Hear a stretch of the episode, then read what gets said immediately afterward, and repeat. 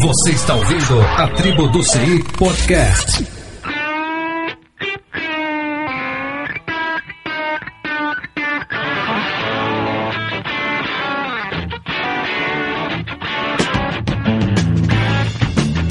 Tribo do CI, episódio 3, para o dia 30 de 6 de 2010. Ecossistema da produção de software. E eu sou Sebastião Helson e minha chefe me chamou de arquiteto e eu acho que ela tava zoando comigo. Meu nome é Sheldon Led e por favor não me prenda porque eu não pertenço à gangue dos quatro.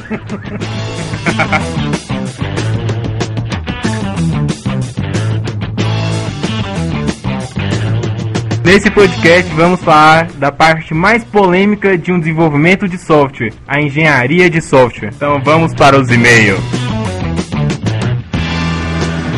A gente recebeu um e-mail com algumas sugestões. Então, o e-mail que a gente recebeu aqui, o primeiro foi do Joe Elias Jr. Conhece o Joe Elias Jr.? Conheço, que é o cara lá do FreeSol, né? Então, o Joe Elias mandou um monte de dica maneira pra gente aqui. Resumão, a gente podia encurtar mais um pouco o podcast, deixar mais um pouco mais direto. Sim, pra consolo, escutem o Papo Técnico. Acho que isso é assunto até para um próximo episódio, vamos? É o formato da nova mídia, né, do podcast. É isso aí. A gente recebeu outro e-mail também. O outro e-mail foi da Carla Larissa VB? Era o nome VB? Quase. Vieira Borges. Ela reclamou também basicamente a mesma coisa. A voz sai um pouco baixa. Às vezes as musiquinhas do fundo até atrapalham no entendimento. Então assim, a gente vai pôr um, uma, um ícone de doação ali do PagSeguro do lado do site. Aí vocês fazem uma doação que a gente, quando a gente conseguir um dinheiro, a gente compra um, uma mesa e um microfone sempre profissional que eu acho que vai melhorar bastante. Já seguindo a dica do pessoal, vamos bem direto, já vamos terminando também. Eu queria só falar aqui uma coisa que a gente falou no episódio passado, que foi sobre a banda Not a Number, do Carlson, que na verdade não é do Carlson, lá do, do nerdson.com, ele é do Carlson Galdino, que é, é xará, mas não é, o, não é a mesma pessoa. A galera curtiu o negócio das paródias aí, a gente vai colocar meio que um spin-off, né? A gente não vai colocar mais isso do podcast, vai colocar as paródias separado de uma outra seção do site. Já tem duas paródias completas aí relacionadas, a galera gostou. Uma inclusive tá gravada em rascunho, a gente vai pôr o link aí no, embaixo no post. Vocês visitam o post, vai lá e olha que vai ter no link lá. E as outras provavelmente vão ser um pouco melhores. Sabe quem foi que escreveu a outra? Ah, é quem? George Motherfucker One Taylor. Ah, George Taylor, man. Ele pegou uh, o exemplo que eu fiz lá no podcast anterior e fez a música inteira do Cazuza lá. Ah, bota fé. Vamos agora para a segunda parte, bem rápido. O tema principal agora a gente vai dividir em três partes. Não sei se vão ter, ser três programas ou se vai ser só três partes. A primeira parte, falando de engenharia de software, a gente não poderia deixar de falar sobre o processo de desenvolvimento do software. Pouco antes de meter a mão na massa, né? Antes de a gente continuar, a gente está tendo a participação especial do Luiz Felipe, que é o filho do Sebastião Hell. Primogênio. Primogênio. Não, primogênio não, é o primo. Vai ser como é que é aquela história lá? Da boa educação? O meu filho, hoje ele só programa em Ruby, eu não vou deixar ele entender outras coisas, né? Mas eu, o primeiro computador dele já vai ser o Mac, o primeiro gadget dele também vai ser da Apple. Quero sempre o melhor. A não ser que seja o Next One, né? Talvez. Compre um iPad. Entendi. Agora voltando para os processos de desenvolvimento de software, são basicamente divididos em análise econômica, análise de requisitos, especificação, arquitetura de software, implementação, teste, documentação, suporte, treinamento e manutenção. Vamos detalhar mais ou menos assim cada um deles. Análise econômica. Como que seria essa análise econômica? Bom, análise econômica é porque geralmente tem muito software que ele não é muito viável, às vezes não compensa, às vezes fica mais barato você manter as coisas do jeito que estão do que você implementar uma, toda uma arquitetura de software, um conjunto de softwares para uma empresa. Então isso seria uma análise de viabilidade do projeto? É mais ou menos isso aí mesmo. Segundo quesito seria análise de requisitos. Isso é uma coisa também que eu acho que a gente podia dar uma voltada aqui, é porque existe dois mundos hoje na, na parte do processo de desenvolvimento de software. Os processos tradicionais e os modelos ágeis. Essa parte a gente está falando um pouco antes dos processos tradicionais. Na verdade, esses são é, as partes de todo o desenvolvimento do software, né? Mas o, o modelo de execução dessas, de cada parte é, depende do modelo de produção que a empresa adquire, né? É, hoje está na moda pra caramba o pessoal falar de métodos ágeis ou agile. Então, aí a gente vai falar isso aí mais para frente, como que funciona como que seria, são formas diferentes de interpretar cada tópico desse processo de desenvolvimento. Então, análise de requisitos, onde você começa a destrinchar o software, onde a pessoa tá, o cliente está com uma ideia e ali um, uma pessoa vai começar a desenvolver aquela ideia para não ter ambiguidade, porque às vezes o cara chega assim, não, eu quero um programa que faz tal coisa mas a gente precisa de saber mais ou menos como seria um pouco menos abstrato, assim, né? É, tipo, a análise de requisitos seria como se a gente fosse construir uma casa, eu definisse que eu quero ter três quartos. E... Então, a análise de, de requisito é a concepção do, das funcionalidades que o software vai ter. E a gente pode dividir ela em duas partes, os requisitos funcionais e os requisitos não funcionais. Tá vendo que eu não tô fazendo nem piadinha? Não? Tio Eliza. É, os requisitos funcionais, ele diz respeito ao que o software realmente tem que fazer. É o objetivo prático do software. Pensei que os requisitos funcionais eram aqueles que funcionavam. Depois que termina de implementar os requisitos que funcionam. Os não funcionais são coisas que estão no contexto do negócio do software. Um exemplo de requisito não funcional para que a gente entenda é, por exemplo, quando eu clicar numa caixinha de texto, eu selecionar todo o texto, entendeu? Ah, isso é não funcional. É, assim, a essência do software não vai deixar de funcionar porque a pessoa a, o software vai continuar funcionando se a pessoa clicar lá e, não, e o texto não for selecionado. Às vezes está no projeto como requisito não funcional. Ah, então às vezes uma outra janela abre em tela cheia ou não, abre, abrir um pop-up, alguma coisa assim, isso tudo faz parte da análise não funcional. É isso mesmo. Ferramentas de modelagem, por exemplo, a UML, eu consigo descrever um sistema, como ele vai funcionar, é, independente de tecnologia. Então, essa parte de requisitos funcionais, ela também é dependente da tecnologia. O terceiro tópico seria a especificação. Como que funciona essas especificações? Ela é como se fosse uma continuação da análise de requisitos onde você pega ali as ideias um pouco menos abstratas e deixa elas menos abstratas ainda para a gente começar a definir a arquitetura de software. Você ainda está na parte da concepção do software, né? Isso. Essas partes são as partes que antecedem a arquitetura de software, que é o quarto tópico do processo de desenvolvimento. Então, a arquitetura de software é uma parte que eu acho mais legal, né? A gente vai voltar a falar nisso, mas a arquitetura de software é o que dá suporte a todo o desenvolvimento, faz parte da parte tecnológica, né? Mas você pode modelar ela com conceitos não dependentes de tecnologia, mas ela já faz parte da implementação do software como um todo, né? Aí vem o quinto tópico, que é a parte que separa os meninos dos homens ou as meninas das mulheres. É a parte da implementação, onde o cara que mexe com isso é o cara que mostra pra sociedade, pelo menos pra sociedade geek, que ele é macho pra caralho. É, no caso for uma mulher, que a raridade a gente nem... é, geralmente as mulheres trabalham mais na área de teste e na área de análise de requisitos. Tô certo? Geralmente. E se você for uma mulher que programa, manda e-mails com foto. é, manda e-mail com foto pra gente não poder fazer piadinha falando que não existe mulher bonita é, na área de programação. É pra desbancar aquela de que. Vamos seguir pro próximo. Não, o jornalismo vai ficar. Então, o sexto tópico. Próximo, né? próximo tópico é a parte de teste. Porque geralmente o programador, a gente vai até falar isso mais na frente, o programador fica muito habitolado ali naquele mundo o universo do programador é bastante diferente do universo dos, das outras pessoas, né?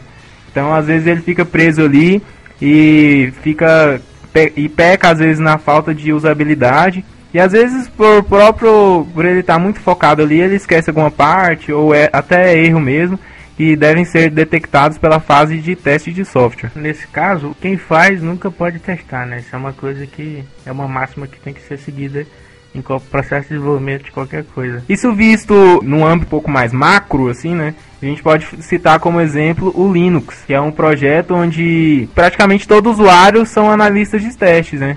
Porque eles estão ali, estão de olho ali no programa, estão usando de acordo com o que ele. No caso do Linux específico, vigora a lei de Linux, né? Sabe como que é a lei de Linux? Pode falar. É, é muito fácil. É muito fácil, eu vou deixar pra. Eu não vou ficar assim, porque senão a, a fama fica todo pra mim, né? Eu, eu sou o sidekick do Shell. então vai lá, é porque a lei de Linux é assim, é ao. É, você sabe, né? Não, a lei de Linux é que é, sobre milhões de olhos, qualquer erro é banal, né? É, acho que não ficou o pé da letra, mas é, é mais ou menos isso aí. Porque é onde todo mundo tá olhando, onde todo mundo tá usando, muitas pessoas usando, reportam erros. Tem muitas pessoas programando, muitos palpites ali de programadores experientes e pro programadores que não são experientes, mas que acabam se tornando ao, ao aderir ao processo de desenvolvimento do, do sistema operacional Linux. Ah, bom. Depois dessa parte de teste vem a parte de documentação. Ah, geralmente o desenvolvimento ele fica ali rodando às vezes entre o, a fase de teste, volta para implementação, volta para o teste. Então assim o relacionamento entre o analista de teste e o programador, o desenvolvedor, ele é um relacionamento bem mais próximo que às vezes as demais áreas assim. Tratando do modelo cascata que nós vamos falar mais para frente. Esse, é, esse, modelo que a gente está falando que a gente faz faz parte dos modelos tradicionais, né? É, seria mais ou menos assim assim, como eu citei, né, o modelo de cascata, onde cada uma dessas fases ela é feita é, uma após a outra, né, proceduralmente, feitas é, linearmente, né, em série, uma após a outra. Então, depois da documentação, a gente tem o suporte e treinamento, né? A documentação você faz texto relatando todos os detalhes do software para que uh, possa haver um treinamento onde depois do software pronto você precisa de ensinar as pessoas a usarem, né? Porque as pessoas elas estão acostumadas com o que elas estão vivendo no momento. Então às vezes você tem pessoa levou anos ali com aquele software antigo, tem uma certa resistência em mudar para uma nova tecnologia e tal. Então o treinamento é crucial para isso aí. Depois disso tudo implementado, depois de passar a parte de suporte e treinamento que já está funcionando o software, é, é necessária a manutenção. Né? A manutenção é a parte mais pauleira da, do processo de desenvolvimento. Até porque nem sempre quem fez é quem dá manutenção, né? Aí que o negócio fica cabeludo. Aí é problema. porque quando se fala errado. Ah, você já viu aquele negócio assim? Por que, que às vezes as pessoas, quando tá com raiva, elas falam errado? Eu tenho uma teoria que eu acho que só vale pra mim. Fala aí. Não, eu acho que quando é tipo pessoa que só consegue fazer declaração de amor na, na língua mãe, né? Não, tipo assim, quando o cara vai falar, tá emocionado, ele, e o cara é italiano, ele só consegue falar italiano. Ah, tá. É porque a parte do cérebro das emoções, ela é uma parte mais primitiva. Então, geralmente, como as partes primitivas do cérebro, elas agem muito mais rápido que as outras partes, desenvolvidas posteriormente, ao decorrer da evolução. Então a gente tende a manifestar primeiro as, as emoções mais primitivas. Por isso que às vezes quando você tá nervoso, você tem vontade de bater. Quando você tá com muita fome, você come mais rápido. Quando você tá nervoso, você não se importa com coesão.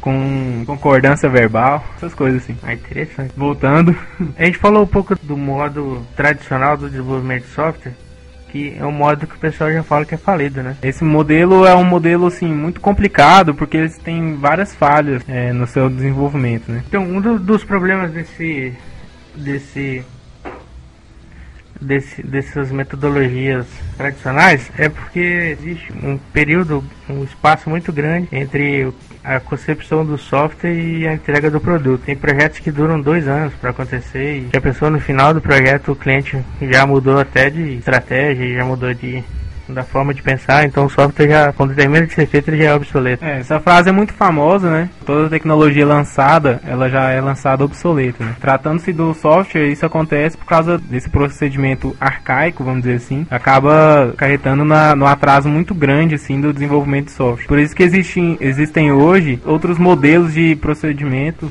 outros modelos de desenvolvimento de software. A solução intermediária para esse, esse problema era eu ter software, eu tinha iterações, sabe? O software que ele chama de incremental. Eu tenho todas essas fases, mas, mas em períodos bem mais curtos. Não, não o projeto todo, mas em vários módulos. Né? Seria por funcionalidade ou pacote de funcionalidade. Então, nas metodologias ágeis, uma da, das premissas dos métodos ágeis é que as mudanças ocorrem porque a gente ignorá-las. Então, é, a gente trabalha sempre preparado para as mudanças.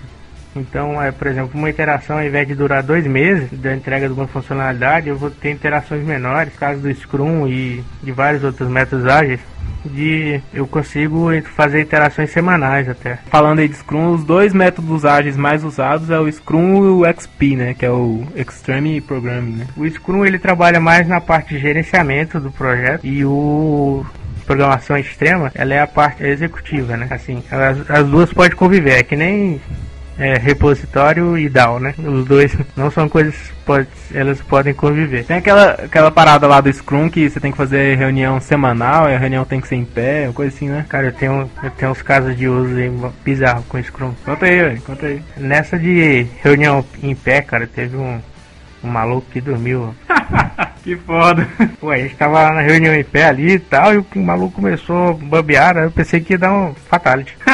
Problemas, hein? Então, já que a gente falou pra parte de metodologia de desenvolvimento, vamos falar agora um pouco os tipos de software que existem. Né? Mas eu acho que o mais conhecido é o ERP, né? O Enterprise Resource Planning. É basicamente o planejamento dos recursos corporativos. Não, é porque ele tem. Ele pode ter, ser interpretado também como o planejamento das, das soluções empresariais, né? Onde que você tem ali dentro de um software ou de um conjunto de software, é, dentro, ali dentro você consegue gerenciar todo o andamento da empresa e gerenciar todas as partes da empresa tem ele integrada dentro do software, né? O software gerencia a empresa para você, mais ou menos assim, né? É por aí. É uma o, é um, seria um software integrado, né, com todas as áreas da empresa que a pessoa consegue tomar decisão, embora o suporte e a tomada de decisão seja outro tipo de software. Então, de, dentro do, dos ERP, é uma parte complexa, no final vai chegar em Business Intelligence, mas a gente não vai chegar nesse mérito não, vai? Ah, acho que não, esse é... Mas é, para saber esse tipo de software, os empresariais que... Outro que é bastante é o, o que o pessoal chama de SCM, que é o Supply Chain Manager, ou gerência da cadeia de suprimento. O, o software de gerência de cadeia de suprimento é complexo pra caramba e é um. É, é o. Assim, porque a parte do RP e tal era é um pouco chata. Sabe? Ah, é? Como é que é? É, porque basicamente é só processos da empresa, coisas assim, não tem muita criatividade no processo, basicamente crude. É, e o SCM é onde a gente pode aplicar bastante data warehouse, pode data mining, um monte de parte de, de inteligência artificial a gente pode aplicar em SM, porque o SM ele controla desde o empacotamento do produto que tu pediu até a chegada desse produto na loja e ele ser vendido, entendeu? Ah, entendi. É, você falou duas palavrinhas aí que eu acharia legal a gente falar, pelo menos a definição aí pro pessoal que é os DMs, né, da Data Market e o é, Data Warehouse, né, também o Business Intelligence, o BI. Então, a parte de eu tenho até um professor que seria bom a gente falar disso, cara. Podem. Vamos ligar pra ele? eu vou ver se eu consigo uma entrevista com ele pra ele falar a respeito e eu coloco. Eu vou, vou gravar com Então vamos à entrevista com André Obeid.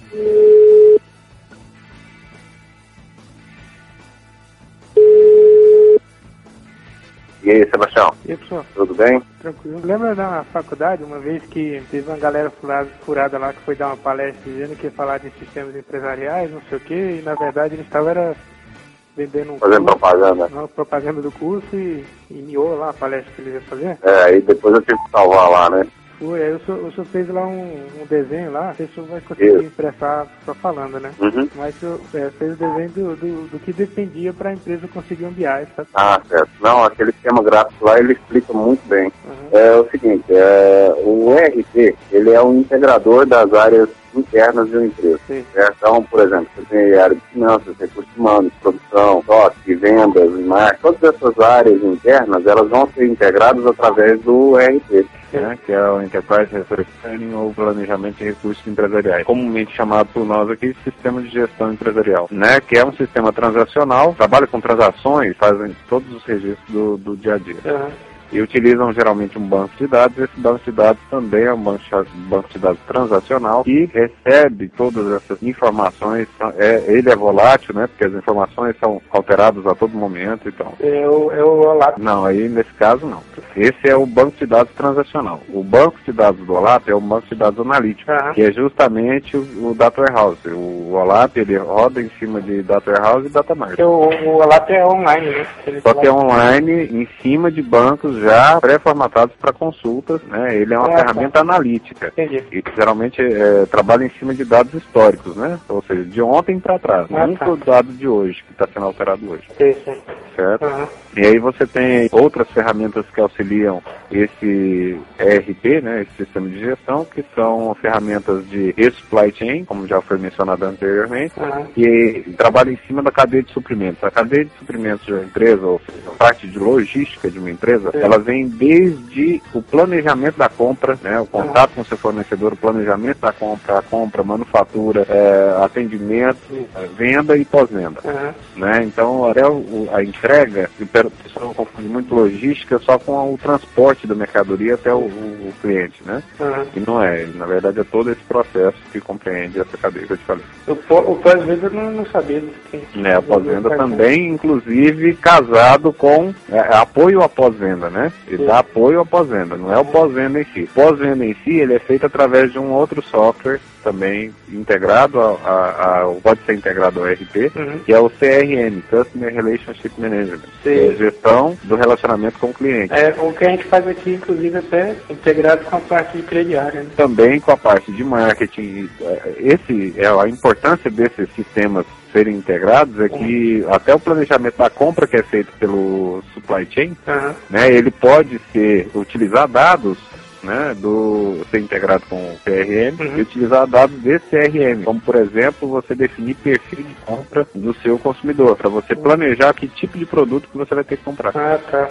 Tem o Entendeu? que vê o preço médio, o tipo É, médio. o- até o poder aquisitivo do seu consumidor. O que, que o consumo médio daquele perfil de consumidor que você atende. Você, né, É. Envolve também bastante coisa do crediário mesmo. Né? Sim, e inclusive a parte de gestão empresarial, Ah. né, utiliza muito desse tipo de informação para montar a sua estratégia de nicho de mercado, Sim. que é o público-alvo, é uma das estratégias empresariais, Aham. né, que define o público que você vai atender pela sua empresa. Agora, quanto ao BI, né, Business Intelligence, Ah. é, nós temos aí a parte de bancos de dados analíticos, né, que não se- difere do transacional. Ele Ah, não é tá. normalizado, po- porque no banco de dados é, transacional você tem que normalizar, você tem que dividir, ou seja, fazer todo o projeto de um banco de dados voltado para as transações do dia a dia, dinamizar as Ah, transações do dia a dia. Uhum. Né? E ele é todo normalizado, todo separadinho, as tabelas e tudo mais. E pelas tecnologias hoje dos bancos de dados não SQL, né, eu acho que seria até mais adequado do que os bancos de dados SQL, né, que são aqueles bancos de dados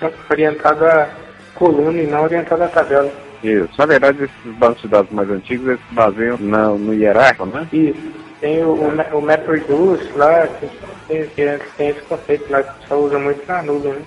E aí tem, continuando a parte de BI, Uhum. você vai extrair dados desse banco de dados transacional Uhum. ou de outras fontes de dados também. Você pode eh, pegar arquivos textos, Uhum. eh, planilha Excel e tal, com ferramentas chamadas ferramentas ETL. Uhum. Né? Extract, Transform, Load, ou seja, as ferramentas que fazem a extração de dados, transformação desses dados e a carga desses dados em um outro banco de dados. Previamente ao uso dessa, dessa ferramenta, você tem que ter preparado a sua DRA, que é a Data Stage Area, ou seja, a área de estágio dos dados, onde você vai fazer o quê? Toda a padronização dessas múltiplas fontes que você eh, utilizou como origem, né? Uhum. Aí você padroniza em uma única base de dados, faz a, a carga em cima dessa área de estágio dos dados Uhum. e faz o- também o tratamento, tirando as redundâncias, que eh, redundâncias são desnecessárias Sim. e inconsistências também que vão afetar o seu resultado final. É, é semelhante à, à preparação para fazer a data mining, né? É, não, na verdade é, o,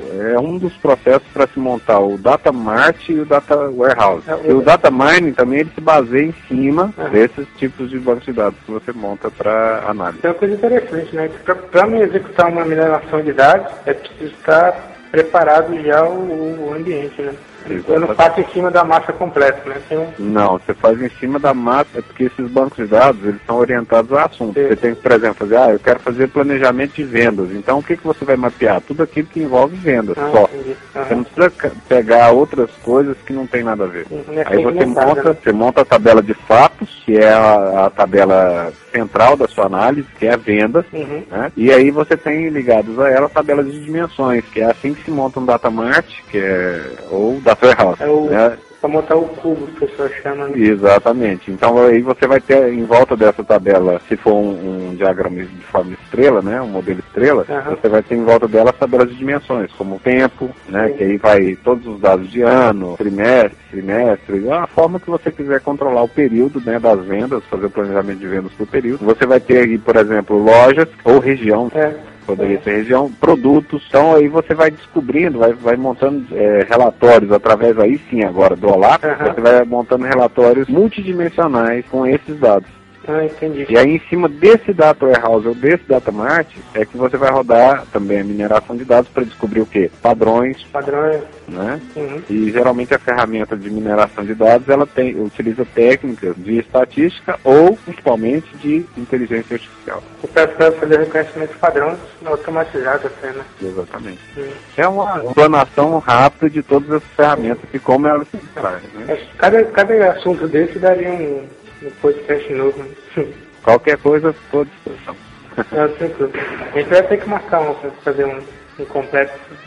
Não, tranquilo. A gente pode inclusive disponibilizar material para vocês aí no, no, no site, na tribo do TI. Uhum. Ok? Não, valeu.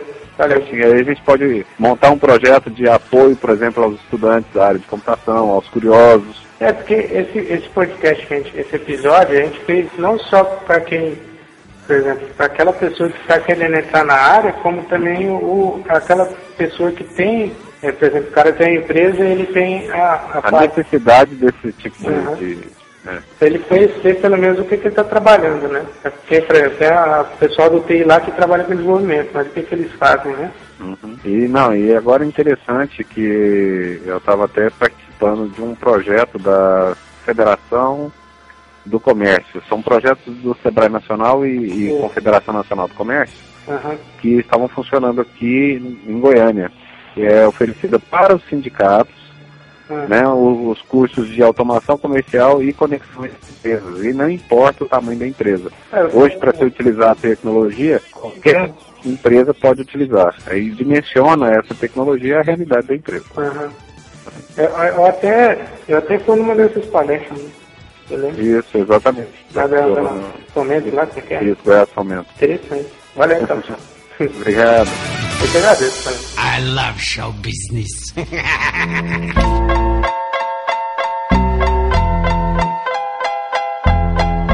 Still Snoop Dogg and D.I. D.I.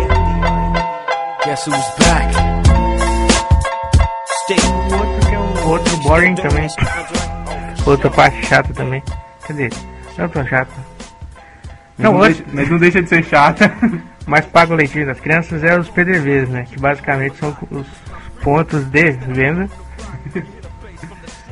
que na verdade, se você for pegar assim, a maioria das siglas, o- os- as conjunções e ligações entre uma palavra e outra não tem. não entra na sigla, né? O PDV é uma exceção, que o, o D do, que liga o ponto e venda, ele entrou na sigla, mas foi para deixar um pouco mais legível, né? PDV, ponto de venda. Eu acho que é por causa da, da sigla em inglês. Sabe como é que é em inglês? Point of sale, Tem o S aí, traduziram exatamente. O pé da letra. Bem ao pé da letra. Então, como funciona aí o PDV? O PDV tem alguns modelos diferentes, mas basicamente é o controle de venda, né? A pessoa chega pra efetuar. né? O estoque, creio que a parte chata do estoque seria mais o gerenciamento do banco de dados, né? Tô errado? É, pois é, eu coloquei, é porque eu coloquei aqui na, na, na pauta boring stocking, né? Mas é porque eu falo que esse tipo de software é chato porque eles são bastante comuns, né? Então, 90% do software que você vai encontrar, pelo menos os comerciais, eles são, estão relacionados. Então, em, em contramão, assim, é, outros tipos de software que eu já tive experiência, são várias formas de, de software, mas os que eu já tive experiência foram também foi o software GIS, que é Geographic Information System, né? ou em português SIG, que é Sistema de Informação Geográfica. Conhece alguma coisa? Tipo, relacionado a Google Maps? É, é, é bem roots, né? O que eu trabalhei era roots, antes de existir o Go- Google Maps. Ele é um conceito de banco de dados. Na época que eu trabalhava com o GIS, a gente mapeava um banco normal, entidade relacional, para ser um banco de GIS. Vocês usavam o quadro negro?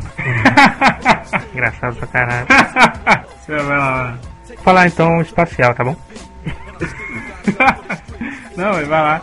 Vou falar o Giz. Eu sou a- não sou astrólogo. Acho que o espaciais é programador astrólogo. Então, é basicamente é assim. Eu tenho uma informação geográfica, por exemplo, no, no projeto que eu trabalhei por mais tempo, a gente são companhias de energia elétrica. né? Então, assim, é, as informações que ela tem é de uma extensão territorial muito grande. Então ela podia fazer planejamento, o controle de estoque dela, o, o armazém, o almoxarifado dela é o país inteiro, né? Então, para gerenciar isso é bastante complicado. Então, tipo assim, eu tinha cada ponto geográfico, eu tinha informações, tipo, por exemplo, você poderia ser um poste, e nesse poste eu, eu saberia todos os equipamentos que estão instalados nesse software. Com esse software eu poderia fazer esse gerenciamento bastante intuitivo desses materiais que eu tenho em campo, entendeu? Ah, entendi.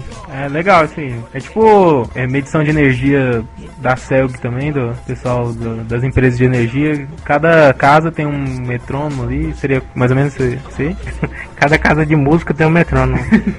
cada, não, cada casa tem um relógio, um padrão de energia. É um medidor que chama. Eu não queria falar, mas uma das empresas que eu trabalhei era a CELG pra mexer com isso. Celg é a Eletropaulo de Goiás. E outras empresas que eu trabalhei também foi. Não vou ficar fazendo propaganda, não. Não, vai não. No dia que elas pagar a gente, a gente fala. Eu posso cantar uma música? Lá no morro, quando a luz da light pifa. Agora nós vamos falar sobre as tecnologias. É uma parte interessante.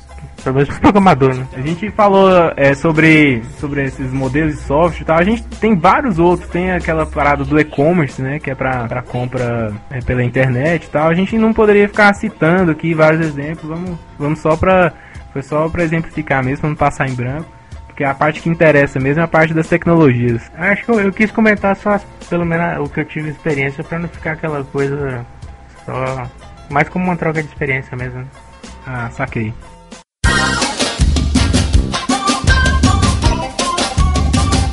Na hora de eu, de eu implementar toda essa ideologia que eu tenho na cabeça, o que, que eu uso? Um computador? Às vezes. Ferramentas de desenvolvimento tem várias categorias que a gente pode especificar, né? Tem os IDS, que são os ambientes de desenvolvimento integrado. A primeira é a linguagem de programação que você vai usar, né? É, né? depois, depois você escolhe a linguagem de programação e você possivelmente vai escolher uma ideia, né? Isso é um, um- eu acho- que isso pode ser até um. Isso pode ser tema para um outro podcast, mas é coisa que eu acho interessante, porque tem o Ruby Way, né? Que é o modo Ruby de programar. né? Eu acho que um grande erro que o pessoal costuma dizer é que, ah, eu aprendi uma linguagem de programação, as outras é a mesma coisa. Isso, isso acontece por causa que existem muitas linguagens C-like, né? Então, eu, no, meu pensamento, isso acontece por causa disso, porque às vezes você aprende a programar em C, daí você já aprende, já é bem mais fácil programar em Java, em C++ e por aí vai. Então, eu que vejo isso de uma outra forma, assim, por exemplo, se você programa em Visual Basic e quer programar em Delphi ou vice-versa, e você tentar mapear o que você fazia na tecnologia anterior, isso são tecnologia bem comum, né? É, você acaba tendo uma perca muito grande. Toda linguagem tem seu modo de programar, né? Todo tem um todo tem o VB Way, tem o Delphi Way. É, porque às vezes pode falar até em questão de ferramenta também, né? Porque a forma de trabalhar, que às vezes você pega, por exemplo, o Java, tudo ali é separado, aí tem ali, você tem que usar API pra isso, API pra aquilo e tal, é tudo bem mais separado, assim, bem mais genérico. Isso também seria outro tema, caramba, eu só tô acumulando tema para outros podcasts. Mas isso seria os paradigmas de desenvolvimento, né? Que são paradigmas orientados a objetos, procedural e assim por diante. O orientado a aspecto, né? Que é o mais novo. Ah, saquei. Então, é, seria uma API Application Programming Interface. português, Interface de programação de aplicativos. Esperanto.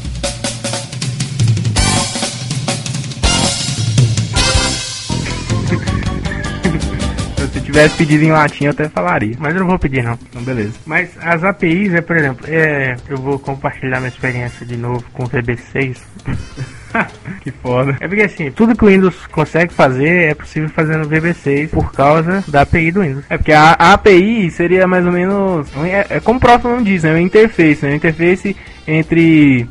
É porque foi, eu creio que a API ela foi uma, uma evolução do, do- da própria programação, porque às vezes você usa programação, aí você usa ali um, um procedimento ou um método, né, pra você não ficar escrevendo aquilo ali repetidas vezes no seu código. Daí você precisa de fazer isso em esse mesmo método em vários outros programas. Daí você, de acordo com o que vai crescendo, você, em vez de você escrever um método uma vez para cada programa, você cria uma API, daí você só implementa essa API de um programa para o outro e você economiza escrita de software no seu processo de desenvolvimento.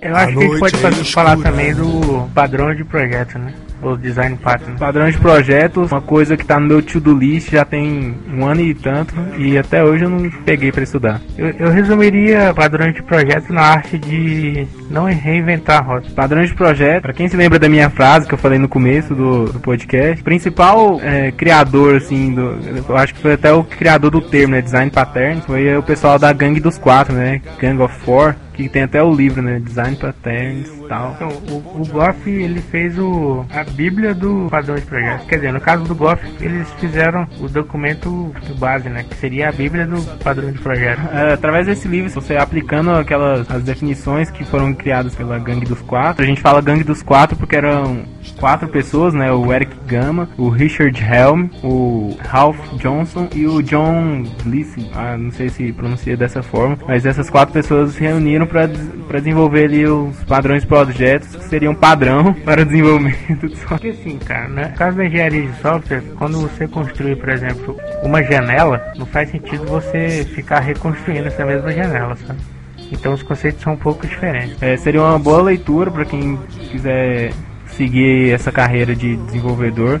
Você precisa saber design patterns, né? Que é os padrões de desenvolvimento. Segue aí, a gente vai deixar um link falando sobre design pattern e a gangue dos quatro no post. Aí vocês visitam lá o post, vão ficar sabendo mais, poderão pesquisar sobre isso aí. Acho que fazer o projeto é um assunto para um, um, podcast diferente, né? Através desse podcast já surgiram cinco podcasts diferentes, no mínimo.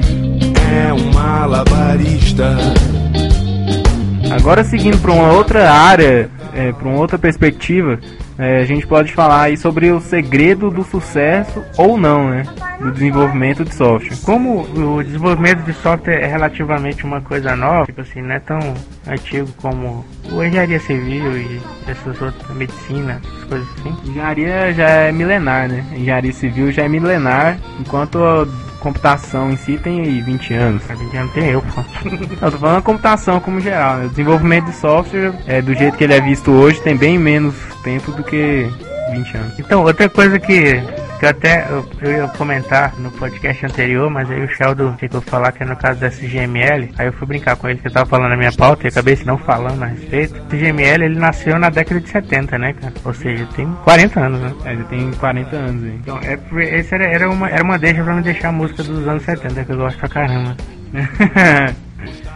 Mas assim, o SGML, que no caso do. que foi que surgiu o conceito do CSS, né? Só um adendo a respeito do podcast anterior. Mas assim, muita coisa, por exemplo, a programação orientada a objetos. Queria comentar que na década de 70 isso já existia, né? Então não é uma coisa tão nova, né? Entendi. Mas assim, é, como que seria um bom. Qual que é o segredo, assim, você que já tem bem mais experiência que eu, qual que, é, qual que é o segredo, assim, de ter um sucesso no desenvolvimento de software em geral, tanto no cumprimento de prazo, quanto no cumprimento do escopo do projeto em si? E o que, que você tem a dizer sobre isso aí? Então, assim, porque o, o, o desenvolvimento de software é uma, um processo de produção dos menos tangíveis, é uma grande dificuldade para você mensurar tempo e mensurar até mesmo o sucesso. Por isso que existe o Project. No caso do software, o software, como eu comentei, como ele é uma forma, um dos processos produtivos menos tangíveis que existe, é bastante complicado você gerenciar o projeto. No caso que comentou, o Project, né, que é uma ferramenta de gerenciar esse projeto, ela pode ser usada em, em vários, vários tipos de projetos né? Não só desenvolvimento de software. É, gerenciamento de projeto não é tão diferente do gerenciamento de projeto de software para um gerenciamento de uma viagem, por exemplo, gerenciamento de uma usina hidrelétrica, gerenciamento da Petrobras, etc. Vou deixar o link do post pro podcast do 5 Minutes PM, podcast do Ricardo Vargas, que é um podcast bem maneiro sobre gerência de projeto. Legal. Uma coisa interessante, como a gente falou, né, sobre esses problemas do desenvolvimento de software, então, para ter um sucesso de desenvolvimento do projeto, ter um bom processo de desenvolvimento, né, tem que seguir. Se você quer uma metodologia em cascata, então você tem que seguir a risca. Se você quer uma metodologia XP, uma metodologia Scrum, então você tem que seguir a risca mesmo, tem que ter um bom treinamento da sua equipe. Claro que a função crucial aí né, no desenvolvimento é a função do gerente, né? Que ele tem que ser um bom gerente, tem que ter uma boa tomada de decisão, tem que ter várias características que um bom gerente tem que ter. Né? Concluindo lá o que eu estava falando, né, sobre a tangibilidade do software, mais uma palavra para falar em reunião. Hein? Cinco palavras já. Existe forma de medir de métricas de software, pode ser assunto para um próximo episódio. então, é, a mais conhecida é a análise de ponto de função. né? Que é uma das formas até hoje mais precisas de se mensurar um software. Mas ela, assim como tudo na vida, não serve para tudo. Né? É uma pena. Então, dependendo se, por exemplo, um exemplo que não funciona o análise de ponto de função é quando você vai fazer um software, por exemplo, de back-end que ele faz consolidação de dados. Que, por exemplo, o análise de ponto de função ela usa bastante a interação com o usuário, né? Por exemplo, assim, a entrada de dados e também as fontes de dados que ela pega. Então, num modelo, um tipo de software diferente do de um RP, por exemplo, ou de folha de pagamento, talvez a análise de ponto de função ela não se adeque. Quando a complexidade do software é muito grande também, não é interessante fazer análise de ponto de função. Uma análise bem interessante de se fazer também é a análise do programador, né? Que é uma das peças principais no desenvolvimento do software. Como funciona isso? O programador tem que ser um cabra bem macho. Orgulho sem igual. Então, é, eu acho que, pegando essa deixa do Sheldon, a gente pode falar nas metodologias ágeis que o pessoal fala que é a teoria das restrições. Sabe o que é a teoria das restrições? Estou restrito a isso. Que assim, você tem um modo de produzir software comum, né? Você tem tarefas corriqueiras no desenvolvimento de software. Essas tarefas, elas são fáceis de mensurar, ou seja, tarefas que eu costumo fazer, assim, eu tenho uma funcionalidade não muito diferente das que eu já desenvolvo, eu consigo mensurar o tempo que eu vou gastar nessas tarefas, ou quanto, por exemplo, eu vou gastar dois dias e tal. Então, na teoria das restrições, tem um esquema que é você não pode, se tem alguma coisa que é muito discrepante, você não vai conseguir mensurar ela, então fica complicado de dar prazo para esse tipo de funcionalidade, entendeu? Uma, uma coisa que você nunca desenvolveu, você não tem experiência naquilo, então você não sabe quanto tempo você gastaria. Às vezes pode ter um risco que pode acontecer no meio do desenvolvimento que pode acarretar num atraso significante para a entrega do produto. Né? Acredito que isso, a maioria das vezes isso acontece em requisitos não funcionais, cara. Entendi. É porque comecei a pensar nisso aí, comecei a viajar aqui. É, tipo assim, o cliente queria que aparecesse uma bolinha azul piscando que fosse do canto até o outro, sabe? Isso não, não vai implicar no funcionamento em si do software. Realmente isso que eu fiquei imaginando, porque geralmente quando você vai desenvolver é bastante pedido na parte da interface, né? Quem sofre mais com isso aí é o web design e tal, o pessoal que mexe com, com fábrica de sites aí. Sofrem porque às vezes eles vê o site, vai lá e desenha, passa tempos e tempos fazendo o site e quando chega lá no cliente, o cara fala assim: Ah, mas eu queria um botão assim, ah, mas eu queria não sei o que e tal.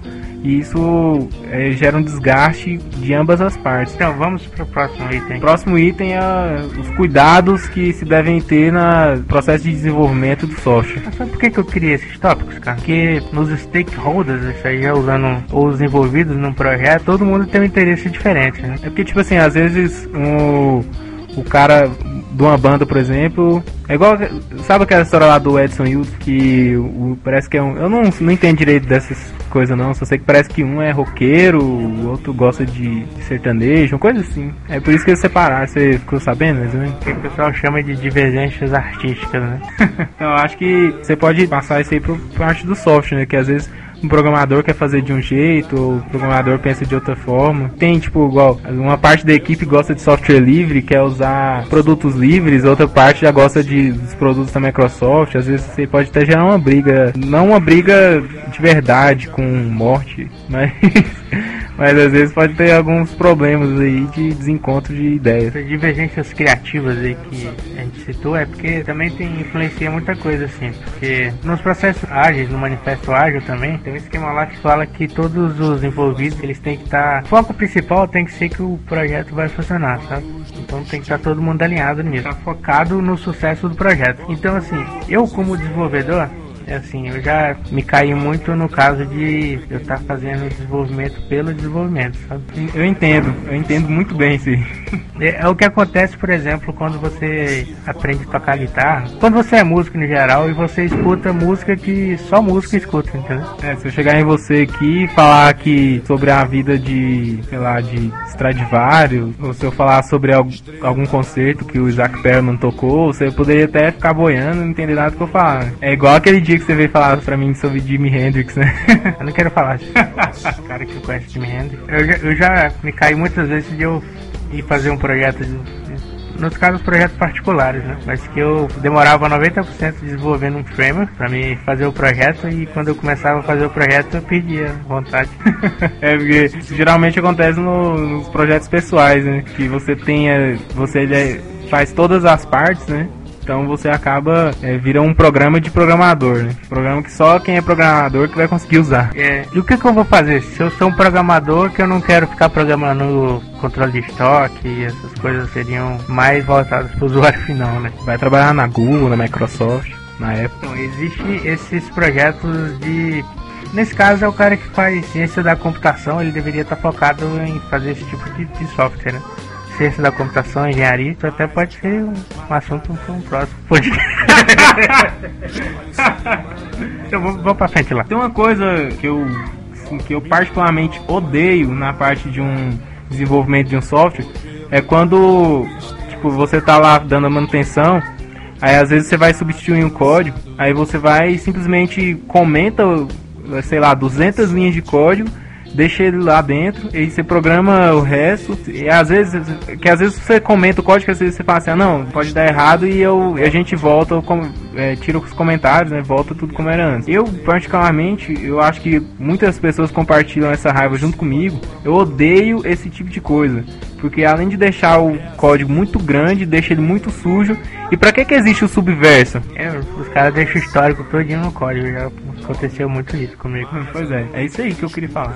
A gente falou dos interesses do, programador, né? A não sei que o cara, a motivação do cara seja só ganhar dinheiro do salário, ganhar só o salário dele no final, né? Mas geralmente o programador tem interesse.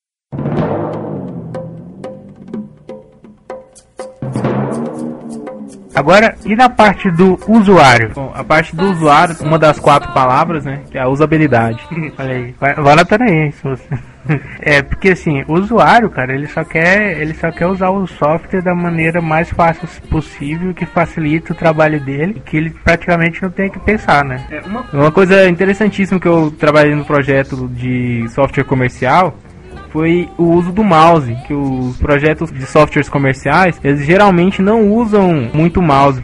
É, eu achei interessante isso aí, porque eu sempre ficava debatendo, aí o pessoal lá, os analistas de sistemas, chegaram em mim e conversaram. Assim, não, a gente tá programa aqui, é, a gente foca no interesse do usuário, que é sempre usar mais o teclado, usar menos o possível o mouse. Acho que isso é uma, é uma, uma herança do, dos softwares legados, né? Dos softwares que eram feitos na época em Clip, COBOL, com interfaces não gráficas, né? O pessoal usava bastante o não usava o, sempre o teclado, né? É, eu, eu, penso por outra forma, que às vezes quem vai usar esse é um cara que é vendedor e tá ali com uma porrada de clientes xingando ele ali e tal. Às vezes a loja já tá cheia, é dia 24 de dezembro. Então até ele ficar levando a mão no mouse para clicar no botão e até ele ficar fazendo todos esses movimentos, eu acho que ele perde ali, mesmo que questão de milésimo de segundo, mas ele perde um tempo que pode ser crucial para ele mais na frente.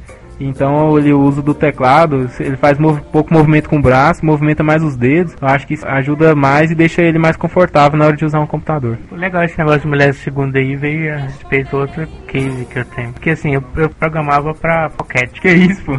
Pocket, Pocket PC, pra nos casos do softwares lá, né? E uma coisa que o cara falou lá que era muito interessante é, por exemplo, tem um que levantar 100 mil postes. Desses 100 mil postes, eu tenho uma ferramentinha lá que eu tenho que clicar no menu, clicar no submenu e clicar na ferramenta, né? Ah. Foram quantos cliques? Esqueci. Não, foram três cliques.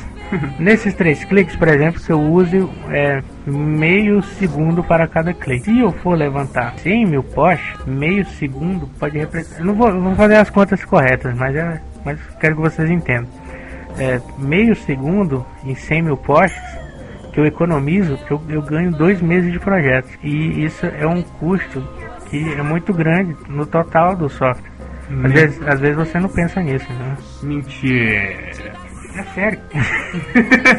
não, essas coisas eu achei muito interessante. Outra coisa interessante também é você fazer uma tela. Quando você vai fazer uma tela, às vezes é, numa sequência de navegação, você altera o tamanho do botão. Você acredita que até isso é contado na hora de fazer um software? É porque o, a, o usuário faz um mapa mental, né, do que ele está trabalhando. Então, se muda alguma coisa até no visual, ele pode ter dificuldade. Tem um pessoal trabalhando por trás disso que eles veem é, o tamanho do botão, vê a cor, vê o tamanho da fonte, vê a fonte que está sendo usado, tudo isso conta pontos na hora de desenvolver um software. É uma coisa assim muito interessante. Isso pode ser assunto para um próximo. matar.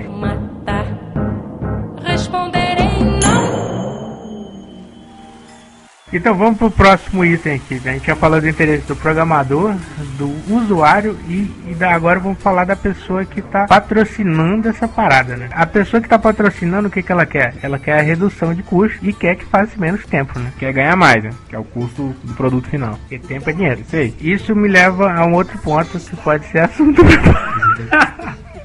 Caraca, a gente vai ter que interromper aqui, senão vai ter podcast pros próximos três anos. Ainda bem, né? É bom que a gente não vai precisar de ficar pensando e tal por um assunto. Cara, acredita que eu fiz esse podcast pra chegar nesse ponto em uma tecnologia que engloba todos os interesses. Ah, é? Qual que é? Ruben Rails. Ah, maluco! Vejam vocês aí. Ruben Rails funciona pra tudo, velho. Ruben Rails tá na minha to-do list, junto com o Design Pattern. É, pois é, então, nesse caso, como infelizmente tudo na vida, não, né? É, Ruben Rails, no caso, o programador ficar desenvolvendo a mesma coisa e ficar aquela chatice de desenvolvimento, eu acabo tendo uma perda de produção muito grande, entendeu? E não é bom pra ninguém, nem pro usuário final, que eu não vou ter tempo pra trabalhar novas habilidades, eu vou ficar desmotivado, vou ficar dormindo, pro patrocinador também, porque eu vou demorar mais tempo pra desenvolver o software e a qualidade não vai ser tão grande, entendeu? Teremos então bom. Argumentos pra você falar com seu patrocinador, por exemplo. As palavrinhas mágicas, tipo usabilidade, interoperabilidade. Por exemplo, e você faz um projeto. Já teve casos de sucesso assim de projetos em Ruby on Rails? Não que eu esteja fazendo propaganda de Rails, né? Nada. Só que é muito bom. Então, é, é porque assim, é, por exemplo, eu já vi uns cases de sucesso e o, o grupo desenvolvendo, ele. O tempo que ele levou para aprender e implementar o projeto foi quase que um terço do tempo do projeto que teria feito em Java. Caraca, mano. E aí que um conceito interessante que a gente poderia abordar melhor num outro podcast. Dessa vez eu ia falar isso, cara. E é o caso do. é, ainda voltando um pouco nos interesses do programador, né? Mas de uma maneira que eu acho assim de manter desenvolvedor motivado, que é o Dry. Conhece o Dry? Não, conheço o Drive, que é dirigir e tal, aquele joguinho, sabe? O Dry é o DRY, né? Que seria Don't Repeat Yourself, ou seja, para você não ficar se repetindo. É porque assim, o ecossistema, no caso do Ruby, ele existe uma parte filosófica muito grande. Tá? O pessoal assim fala que, ah, mas Ruby on Rails, eu lem- lembrei da minha Mélula. ah, Ruby on Rails, você quer lá, sabe? Ruby on Rails. Então, eu fiquei, eu fiquei mó fã daquela menina. Então, é porque assim, no caso, o pessoal fala que quando você está falando de Ruby on Rails é muito fantasioso e tal, mas, cara, é verdade, cara. Que falar sobre Ruben Rails pode ser um assunto para um próximo podcast. Então, é, no final, no final de tudo mesmo é que eles englobam isso. Você tem que achar uma. é, é claro que os conceitos de que eu acabei aprendendo, pesquisando sobre on Rails, eu acabo aplicando no meu dia a dia, até mesmo com o VVC, sabe? Ah, é? É, esse negócio, por exemplo, o Dry e essas outras coisas. É tipo assim, agora a gente iniciou um projeto novo, sabe? sucesso. É? Projeto maluco? É, lá na, na empresa a gente começou um projeto em Java usando Flex. Oh.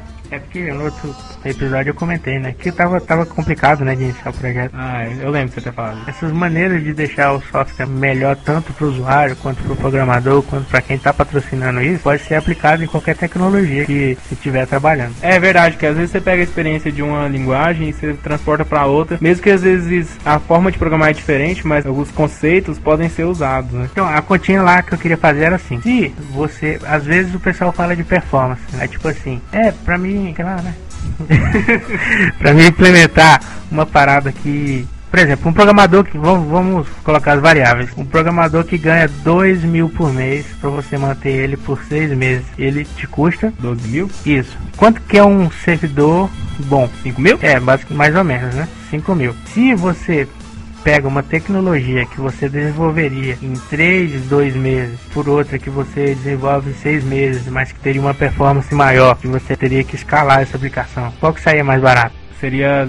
Por exemplo, se eu gasto 3 mil com um servidor novo, só por causa que essa aplicação nova. É mais fácil de programar, mas demanda mais processamento, eu acabo economizando no, no projeto final, entendeu? Você aumenta a infraestrutura, mas em compensação você diminui na gasto com desenvolvimento. E, e, ou seja, eu gastaria só dois meses do meu desenvolvedor, seria 4 mil, é, gastaria 3 mil com o meu novo servidor, no total eu teria 7 mil, enquanto que se eu fosse fazer esse projeto demorando os seis meses, eu teria fora o, o, gasto com a infraestrutura, ainda mais esses 12 mil só pro cara lá ficar programando coisa que não é interessante. É, como a empresa tá pouco se lixando pro cara, ela prefere a primeira opção. Né? São dicas que assim, que você como desenvolvedor é, acaba tendo que fazer não só o seu papel, né? Mas como, como que você vai defender uma nova tecnologia num ambiente que o importante é só o e quanto que isso vai me custar, entendeu? Você pode usar esse tipo de argumento. É, porque programador, ele é aquele cara meio idealista, né? Ele tá pouco se fudendo o que, que vai gastar, o que, que vai ter, o que, que vai precisar. Ele quer usar a linguagem preferida dele para tudo. Às vezes o cara usa Java para fazer, sei lá, um, um, projeto onde PHP seria mais interessante. Às vezes ele usa o PHP em um lugar onde que o Ruby seria mais interessante. Às vezes o cara quer usar C para desenhar uma coisa que não existe, uma coisa que seria totalmente inviável. É, sabe como é que era uma prática há algum tempo atrás o pessoal fazer? Ah. O cara desenvolvia o protótipo em VB6 e o software mesmo ele desenvolvia em C. Caraca. Eu acho que com várias pontas, né, que a gente pode unir num próximo vídeo.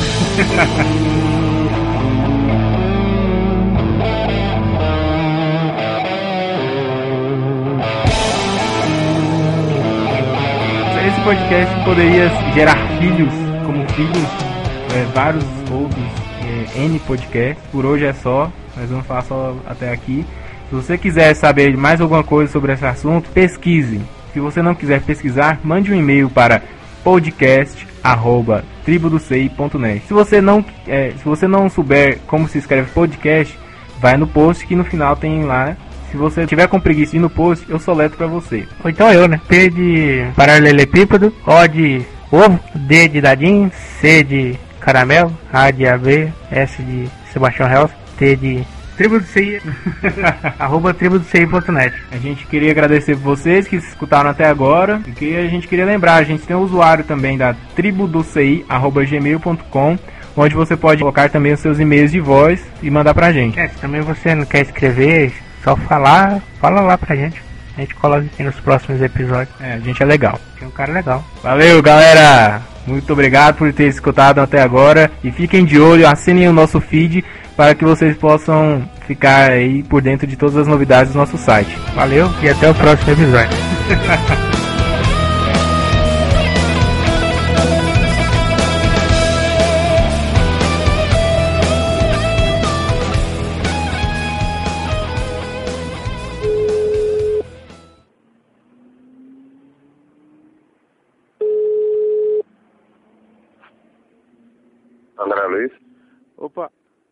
Sebastião. Oi.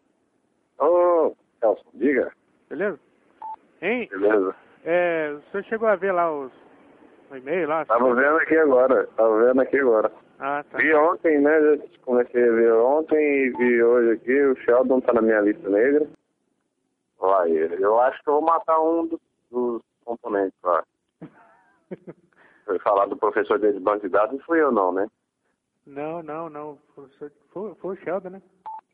É, o Sheldon. Não, não, ele, ele, é da, ele estuda na Universo. É na Universo? É.